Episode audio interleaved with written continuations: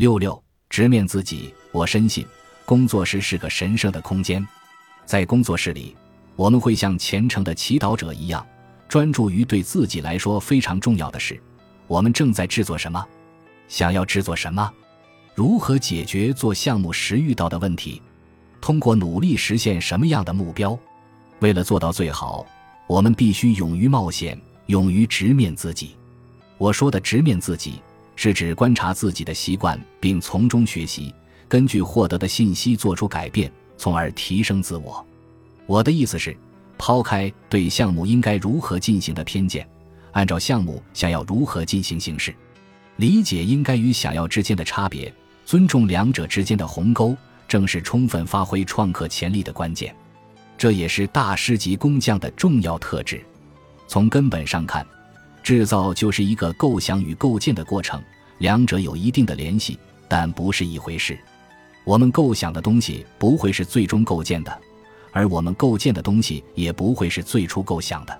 没有哪件事会完全按照计划进行。直面自己意味着要接受这个事实。接受制造食物，就是在某种程度上放弃对自己最初设想的掌控。要想做到这一点，你就需要聆听脑海中的某些声音，忽略其他声音。你需要聆听项目，聆听工作室，关注他的需求。如果工作室杂乱无章，声音就会非常嘈杂；干净整洁的工作室则会十分安静。它才是真正适合反思的地方。反思这个词妙极了。因为我既是指汤姆所说的冥想，也是指实实在在的反应。工作室的状态反映了创客的状态。制造空间是创客安全体验成败起落的地方。我们可以搞砸，而不需要以性命为赌注；我们可以成功，而对成功的巨大期待不会立刻落在我们肩头。工作室是我可以假装能在一定程度上掌控宇宙秩序的地方，花时间安排先后次序。做到取用便捷和整洁干净，能让你意识到自己真正重视的东西。我同意汤姆的说法，每天做清理是一种冥想，就像超验冥想的唱诵词一样。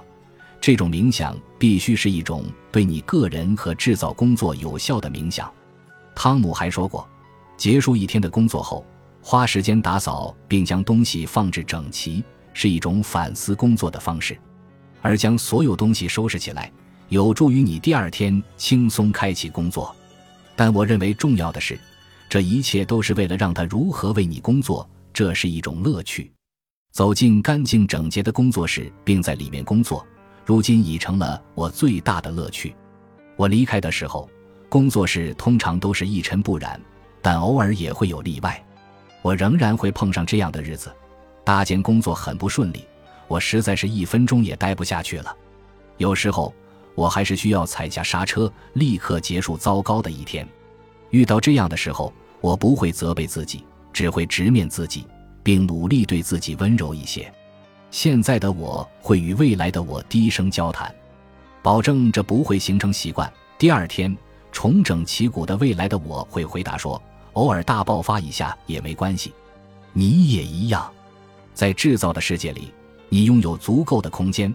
我们每个人都拥有足够的空间。